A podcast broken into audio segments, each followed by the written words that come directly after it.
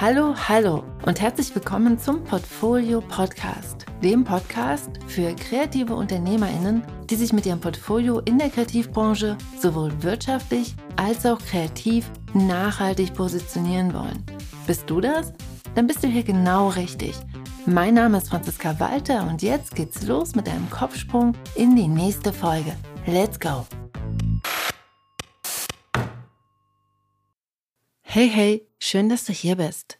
Heute möchte ich dir gern zwei Möglichkeiten vorstellen, wie du dich als kreativer Unternehmer oder als kreative Unternehmerin rechtlich so aufstellst, dass du dich sicher und selbstbestimmt in Situationen fühlst, in denen du deine Rechte vertrittst oder einfordern musst.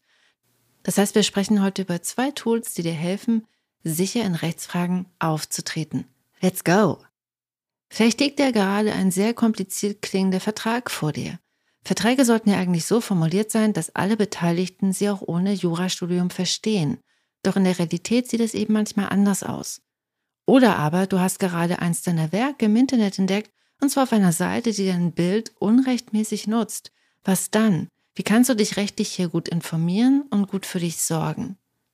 Gleich zu Beginn möchte ich dich ermutigen, damit zu beginnen, selbst Gesetzestexte zu lesen. Das wäre mein Tooltip Nummer eins. Lerne Gesetzestexte zu lesen. Dieser Schritt wirkt für viele vielleicht im ersten Moment erst einmal gruselig und abschreckend, aber die Gesetze deines Landes sind die Rechtsgrundlage für alles. Wenn du mit diesen arbeitest und sie verstehst, kannst du bessere Entscheidungen für dich treffen. Und wenn du erst einmal angefangen hast, Gesetzestexte zu lesen, um Antworten auf deine Fragen zu finden, wird dir auffallen, dass die Gesetze oftmals gar nicht so kompliziert sind, wie du vielleicht im ersten Moment gedacht hast. Sie sind mit dem Ziel formuliert, unmissverständlich zu sein. Zugegebenermaßen ist das den GesetzgeberInnen manchmal nur bedingt gelungen, aber in den meisten Fällen wirst du die Informationen, die du brauchst, in der eigentlichen Gesetzgebung finden. Viele Länder publizieren ihre aktuellen Gesetze auf einer Webseite. In Deutschland heißt diese zum Beispiel Gesetze im Internet.de. Achte hier darauf, dass du die offiziellen Quellen deiner Regierung nutzt, damit du auch immer auf dem aktuellen Stand bist. Denn auch Gesetze ändern sich ab und zu. In den Shownotes habe ich dir eine Linkliste zusammengestellt von den Regierungsseiten aus Österreich, Deutschland, der Schweiz und Finnland. Wenn ich jetzt sozusagen dir ans Herz lege, Gesetze zu lesen, dann hilft es, sich auf bestimmte Gesetze zu fokussieren. Denn als kreative UnternehmerInnen müssen wir uns nicht mit allen Gesetzen auskennen, aber es gibt so ein paar, die für uns besondere Relevanz haben. In Deutschland sind das zum Beispiel hauptsächlich drei Gesetzgebungen. Einerseits das Urheberrechtsgesetz. Wir als UrheberInnen werden ja einerseits für die Zeit bezahlt, die wir brauchen, um unsere Arbeit zu erstellen, aber eben nicht nur. Gleichzeitig räumen wir auch Nutzungsrechte ein, damit unsere AuftraggeberInnen unsere Arbeit für sich wirtschaftlich verwerten dürfen. Also das bedeutet, dass sie sie nutzen dürfen, um damit Geld zu verdienen. Das Urheberrechtsgesetz bildet das Fundament für diese Art von Urheberrechtsvereinbarung, also für die Nutzungsrechtevereinbarung und damit auch für unsere Arbeit. Denn dieses Gesetz schreibt fest, warum wir Urheber sind, was eine urheberrechtliche Leistung ist und wie wir Nutzungsrechte lizenzieren dürfen. Daneben gibt es noch das Umsatzsteuergesetz. Je nachdem, wie wir uns als UnternehmerInnen aufgestellt haben, gelten eben unterschiedliche Umsatzsteuersätze für unsere Arbeit. Und wie das genau geregelt ist, beschreibt das Umsatzsteuergesetz. Und als drittes zahlen wir natürlich als UnternehmerInnen auch Einkommenssteuer auf unsere Gewinne, die wir mit unserer Arbeit erwirtschaften. Im Einkommensteuergesetz sind die Regeln dafür definiert. Hier ein Hinweis für die von uns, die auch seriell hergestellte Produkte verkaufen und auf diese Weise Gewerbe betreiben, sind noch das Gewerbesteuergesetz und die Gewerbeordnung von Relevanz. Auch für die Abgrenzung von Freiberuflichkeit und Gewerbe hilft ein Blick in diese Gesetze. Jetzt fragst du dich vielleicht, hm, Freiberuflichkeit, Gewerbe, was ist da nochmal der Unterschied? In Deutschland ist das zum Beispiel so geregelt. Kreative Dienstleistungen wie das Kreieren von illustrativen Werken oder das Entwickeln von Konzepten und Design sind üblicherweise freiberufliche Tätigkeiten. Als Freiberuflerin brauchst du in Deutschland deshalb keinen Gewerbeschein und musst dich nur um die Umsatzsteuer und um die Einkommenssteuer kümmern, aber eben keine Gewerbesteuer zahlen. Nur wenn du serielle Produkte verkaufen möchtest, ist es in den meisten Fällen notwendig, auch ein Gewerbe anzumelden. Und lass dich in diesem Fall am besten steuerlich beraten. Und hier noch ein Hinweis für dich, falls du in einem anderen europäischen Land lebst. Hier ist es wirklich wichtig, auf Begriffe zu achten und genau zu schauen, was das in dem jeweiligen Land bedeutet. Denn zum Beispiel diese Gewerbe-Freiberuflichkeitsregelung in Deutschland kann in anderen Ländern komplett anders geregelt sein. In Finnland ist zum Beispiel der Begriff Freelancer nicht gleichbedeutend mit der deutschen Definition Freiberuflichkeit, sondern beschreibt schlicht und ergreifend eine vereinfachte Form der Einkommensteuerabgabe über eine Steuerkarte. Ist also was komplett anderes. Vorsicht also mit bestimmten Begriffen und deren Übersetzungen. Einige gehen hier lost in translation. Kommen wir mal zurück zum Thema. Es ist also erst einmal eine ziemlich gute Idee, selbst die Gesetzgebung zu studieren. Doch manchmal reicht das eben nicht aus. Manchmal braucht es einfach mehr Beratung. Aber welche ist die richtige? Und wo findest du die richtigen AnsprechpartnerInnen dazu? Und dazu möchte ich dir sehr gerne eine Geschichte aus meiner eigenen Vergangenheit erzählen. Im Jahr 2012 saß ich in meinem Weimarer Studio damals noch. Es war Sommer, die Sonne schien und auf einmal plinkte mein Telefon und mich erreichte eine Textnachricht von einer Freundin. Diese meinte, sie sei gerade in Hamburg, hätte sich gerade eben ein Franzbrötchen gekauft und zwar in einer Bäckerei, die genauso heißen würde wie mein Studio. Ich habe damals noch unter einem anderen Namen als Senes Gold gearbeitet. Mir ist dann erstmal mein Herz in die Hose gerutscht, denn ich hatte meinen Studionamen nicht als Marke angemeldet. Was dann passierte, war purer Aktionismus auf meiner Seite. Ich fing an, im Internet zu recherchieren, wie das eigentlich funktioniert mit Markenrecht, fand die besagte Bäckerei und einen Eintrag im Deutschen Marken- und Patentamt. Und dieser besagte, dass diese Bäckerei wirklich meinen Namen vor ein paar Monaten als Marke angemeldet hatte und die Einspruchfrist gerade letzte Woche abgelaufen war. Daraufhin wurde ich etwas panisch und machte zwei Sachen. Ich schrieb eine E-Mail an die Rechtsberatung der IO, in der ich seit einigen Jahren Mitglied war. Parallel rief ich einen lokalen Anwalt an. Und dieser lud mich ganz herzlich zu einem kurzfristigen Beratungsgespräch am Nachmittag ein. Und in meiner Panik sagte ich zu und saß kurze Zeit später im Beratungsraum des besagten Anwaltes. Dort schauten wir gemeinsam auch nochmal in die öffentlich zugängliche Datenbank des Deutschen Marken- und Patentamtes, in die ich am Vormittag ja schon selbst hineingeschaut hatte, und eine halbe Stunde später ging ich aus dem Beratungsgespräch heraus mit einer Rechnung über knapp 300 Euro und einem Kostenvoranschlag über 2000 für eine Klage gegen die besagte Bäckerei. Ein Tag später erreichte mich die E-Mail-Antwort der Rechtsberatung der EO. Diese kam also innerhalb von 24 Stunden und mit deutlich branchenspezifischeren Infos und einer Einschätzung, wie erfolgreich eine Klage wäre. Die Erfolgschancen wären nicht sonderlich hoch, es würde Zeit, Nerven und Geld kosten und es wäre auch nicht zwingend notwendig. Viel sinnvoller wäre eine Kontaktaufnahme mit der Bäckerei, um sich außergerichtlich zu einigen und um sich abzusichern, und zwar für beide Seiten. In meinem Beispiel gibt es also von zwei fachkompetenten Personen zwei sehr unterschiedliche Meinungen zu einem sehr unterschiedlichen Preis.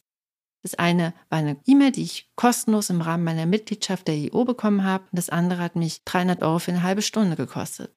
Ich habe mich am Ende entschieden, der Empfehlung des EU-Justiziars zu folgen. Ich habe den Aktionismus beiseite gelegt, erst einmal ein paar Nächte darüber geschlafen und mich am Ende sogar entschieden, mein Studio einfach umzubenennen, was ich nämlich eigentlich bauchmäßig schon sehr lange vorhatte.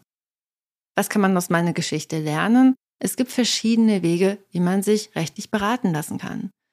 Direkt einen Juristen oder eine Juristin zu beauftragen, kann sich für viele Anwendungsbeispiele zu groß anfühlen, denn eigentlich will man doch nur mal kurz eine Einschätzung dazu. Außerdem kann es relativ schnell recht teuer werden, für diese alltäglichen Fragen des Berufsalltags immer wieder einen Anwalt fragen zu müssen. Und das wissen eben auch die Berufsverbände. Deshalb bieten sie oftmals eine Rechtsberatung als Teil ihrer Mitgliedschaft an. Zusätzlich ergibt sich daraus der Vorteil, dass diese JuristInnen fachlich auf deine Branche und auf die in deiner Branche üblichen urheberrechtlichen Fragestellungen spezialisiert sind. Viele Berufsverbände inkludieren in ihrer Mitgliedschaft auch eine Rechtsschutzversicherung, die du nutzen kannst, wenn deine AuftraggeberInnen zum Beispiel nicht zahlen, deine Werke unautorisiert genutzt werden, also klassischer Fall Urheberrechtsverletzung, oder du nachträglich eine angemessene Vergütung für deine Arbeit erwirken möchtest. Im Vergleich zur persönlichen Beratung beim Anwalt um die Ecke hast du mit einer Rechtsberatung durch deinen Berufsverband relativ schnell den Mitgliedsbeitrag des Berufsverbandes schon wieder drin. Deshalb hier mein Tooltip Nummer zwei. Werde Mitglied in einem Berufsverband und nutze die Rechtsberatung des Berufsverbandes. In Deutschland gibt es ja diverse Organisationen, die es sich als Interessenverbände zum Ziel gemacht haben, ihre Mitglieder im beruflichen Alltag zu unterstützen und auf politischer Ebene zu vertreten. Und ich möchte dir hier drei Verbände beispielhaft vorstellen. Und ich habe die ausgesucht, weil sie drei Berufsgruppen repräsentieren. Einmal Illustrierende, einmal Designerinnen und einmal Fotografinnen. Die Grenzen zwischen diesen verschiedenen Berufsgruppen sind natürlich heutzutage sehr oft sehr fließend, weshalb sich eben auch viele DesignerInnen in den IllustratorInnen-Verbänden wiederfinden und umgedreht. Ein guter Weg, um zu entscheiden, wo du dich am wohlsten fühlst, ist die Teilnahme an offenen Veranstaltungen. Hier hast du die Möglichkeit, die Leute des Verbandes kennenzulernen, einfach mal Fragen zu stellen und hineinzuschnuppern und zu schauen, ob das wirklich deine Menschen sind, ob du dich da zu Hause fühlst und ob du da gern dazugehören möchtest. Achtung, Disclaimer, jetzt kommt Werbung, aber unbezahlte, weil Werbung aus Überzeugung. Den ersten Verband, den ich dir vorstellen möchte, ist die Illustratorenorganisation. Die EO bietet als Teil der Mitgliedschaft eine Rechtsberatung und eine Rechtsschutzversicherung für ihre Mitglieder an. Außerdem gibt es auch eine kostenlose Steuerberatung, wenn du Mitglied bist. Außerdem gibt es viele weitere Ressourcen, zum Beispiel eine Sammlung von FAQ zum Thema Steuerrecht, ein Infoblatt zum Umsatzsteuerrecht, ein Infoblatt zum Rückruf von Nutzungsrechten und so weiter und so fort. Die EU bietet auch Muster-AGBs in Deutsch an und diese sind auch für Nichtmitglieder zugänglich. Das heißt, die kannst du dir einfach runterladen auf der Webseite, auch wenn du nicht Mitglied bist. Dann gibt es auch noch englischsprachige Muster-AGB von der EU, aber diese sind nur den Mitgliedern vorbehalten. Als zweiten Verband möchte ich dir gerne den Berufsverband Kommunikationsdesign oder auch kurz BDG vorstellen. Das ist ein Verband, wie der Name schon sagt, für KommunikationsdesignerInnen. Mitglieder profitieren auch hier von einer kostenfreien Rechts- und Steuerberatung und es gibt auch Muster-AGB, allerdings nur für Mitglieder. Auch der BDG bietet viele weitere Tools und Ressourcen an, so zum Beispiel den wirklich tollen BDG Stundensatzkalkulator. Das ist ein Online-Tool, das du auch als Nichtmitglied einfach benutzen kannst. Den Link dazu verlinke ich dir in den Show Notes. Und zu guter Letzt möchte ich dir gerne noch Freelance vorstellen. Das ist ein Verband mit über 4000 Mitgliedern, einer großen Tradition und vor allen Dingen hat Freelance in den letzten Jahren immer wieder Schlagzeilen gemacht, weil sie zum Beispiel Google verklagt haben wegen der Google-Bildersuche. Und auch Freelance bietet seinen Mitgliedern eine kostenlose Rechtsschutzversicherung, eine kostenlose Rechtsberatung und eine Vertragsberatung an. In Freelance finden sich hauptsächlich Fotografinnen und Fotojournalistinnen. Jetzt am Ende möchte ich gerne mit dir nochmal darüber sprechen, was eine Rechtsberatung überhaupt leisten kann und was du von einer Rechtsberatung erwarten kannst. Anwältinnen sind ja Menschen, die in ihrer Ausbildung lernen, jede Seite schlüssig zu argumentieren. Deshalb ist es in den meisten Fällen keine gute Idee, einen Anwalt oder eine Anwältin um eine persönliche Einschätzung oder Empfehlung zu bitten. Mit Empfehlungen tun die sich wirklich schwer. Deshalb beantworten sie dir Fragen wie zum Beispiel, ist dieser Paragraph gut für mich oder schadet er mir? Sowas beantworten sie dir meistens nicht, denn sie wissen ja nicht, was für dich richtig ist. Das ist subjektiv und individuell und dementsprechend können sie dir da keine Empfehlung aussprechen. Du kannst sie aber um eine Einschätzung bitten. Und das funktioniert am besten, wenn du ganz konkrete Fragen stellst. Das bedeutet allerdings auch, dass du bei einer Vertragsprüfung leider oft die ungeliebte Arbeit des Vertrag-Durcharbeitens selbst machen musst. Trotz Rechtsberatung. Solche Verträge sind ja nicht selten mal 20 Seiten lang und das ist wirklich viel Arbeit. Allerdings lernst du auf dem Weg auch gleichzeitig ganz viel dazu und du kannst einfach danach bessere und lösungsorientiertere Fragen stellen. Und dann wird zum Beispiel aus deiner Frage, ist dieser Paragraph gut für mich, eine andere. Dann kannst du nämlich zum Beispiel fragen, bedeutet dieser Paragraph in meinem Vertrag, dass ich meine Nutzungsrechte allumfänglich abgebe? Mhm, aha, das möchte ich aber nicht. Was kann ich denn tun, um die Nutzungsrechte stärker einzugrenzen? Ich stelle mir das so und so vor. Und auf diese Art und Weise bekommst du dann eben doch eine Beratung. Du musst eben nur etwas Vorarbeit dafür leisten.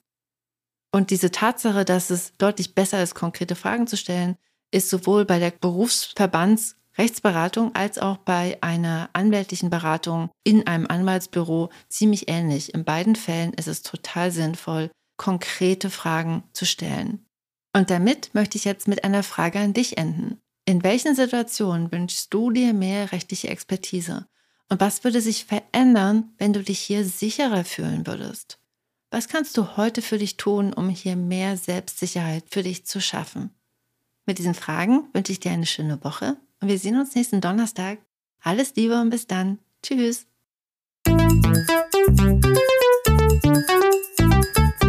Ach so, PS. Darf ich dich noch um einen Gefallen bitten?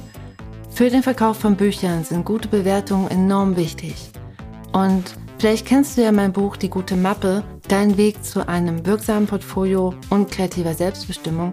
Wenn du es schon gelesen hast und es dir gefallen hat, hilfst du mir wirklich sehr mit einer Rezension auf Amazon und Co.